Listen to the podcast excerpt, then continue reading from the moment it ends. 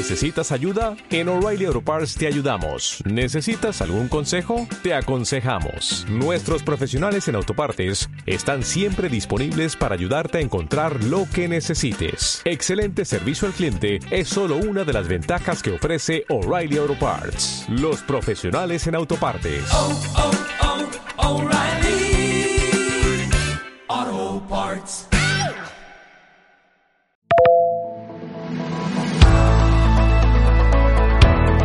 Saludos y muy buenos días. Mientras el gobierno de la nación ahora dice que hay que evitar los viajes y el contacto con la familia con la que no se conviva, el gobierno andaluz mantiene la desescalada prevista para mañana viernes 18 de diciembre, un escenario de nuevo con incertidumbre, pero en el que al menos se cuela un mínimo dato positivo y es que en Sevilla ha bajado el número de pacientes hospitalizados en la UCI de 200 a 172. Enseguida vamos con el resto de información local en Sevilla Directo, un podcast que escucha sin interrupciones gracias al apoyo institucional de la Consejería de Turismo de la Junta de Andalucía. Comenzamos. Sevilla Directo Actualidad, 17 de diciembre de 2020, con Chantal de la Cruz.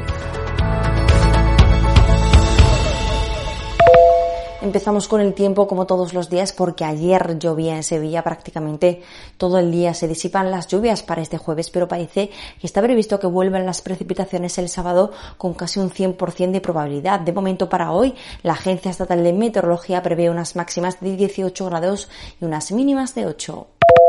Vamos con la página de sucesos porque la unidad móvil de cribado de camas fue atracada en un acto vandálico en la madrugada del miércoles. La Delegación Territorial de Salud ya ha condenado los hechos porque se ha podido poner en peligro los procesos de realización de cribado de la localidad.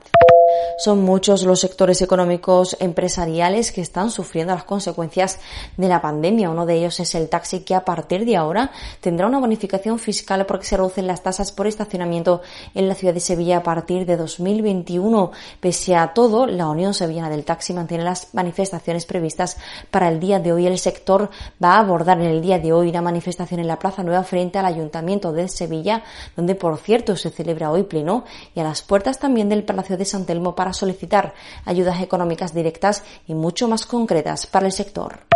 Bajo el lema Esta Navidad más cerca que nunca, Caritas Sevilla llama una vez más a la colaboración ciudadana y hace del gesto el mejor regalo para romper las distancias y estar cerca de quienes más lo necesitan. La entidad hace una invitación a mostrarnos cercanos a la familia sin recursos y también a aquellas personas que enfrentan el duelo de la ausencia de quien no va a estar en estas Navidades o quien no se sientan a la mesa con sus seres queridos. Desde que comenzara el estado de alarma, los recursos de Caritas se han visto desbordados y la atención ha llegado a incrementarse en más de un 60% en las zonas más vulnerables de la ciudad.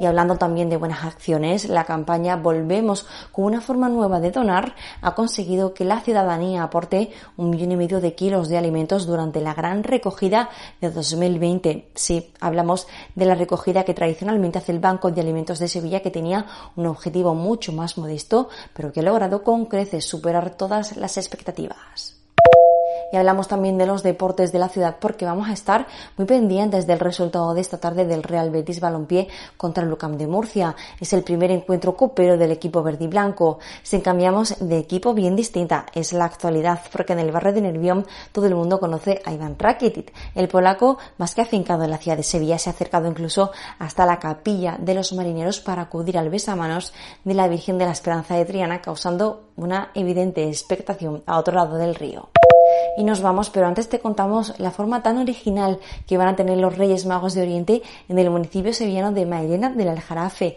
A través del Ayuntamiento del pueblo, sus majestades van a llamar a todos los niños del pueblo que quieran para preguntarles por sus regalos de Navidad. Y para ello sus papás tienen que escribir tan solo un correo electrónico al consistorio, pero la cosa no queda ahí, porque la cabalgata no se va a celebrar como otros años, pero Melchor, Gaspar y Valsaltar van a recorrer el pueblo en el bus real para saludar a todos los niños. Nos vamos, nosotros vamos a escribir la carta a los reyes y mañana volvemos con más información en tu móvil. Adiós.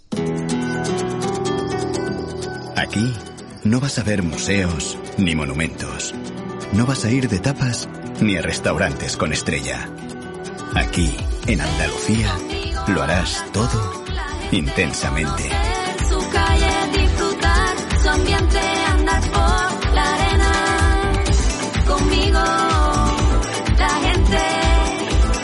Campaña financiada con fondos FEDER, Junta de Andalucía.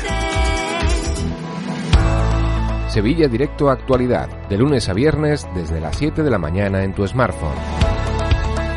Puedes suscribirte a este podcast informativo en Google Podcast, Apple Podcast, Spotify y también en el canal de Telegram Sevilla Directo o escucharlo directamente en sevilladirecto.com.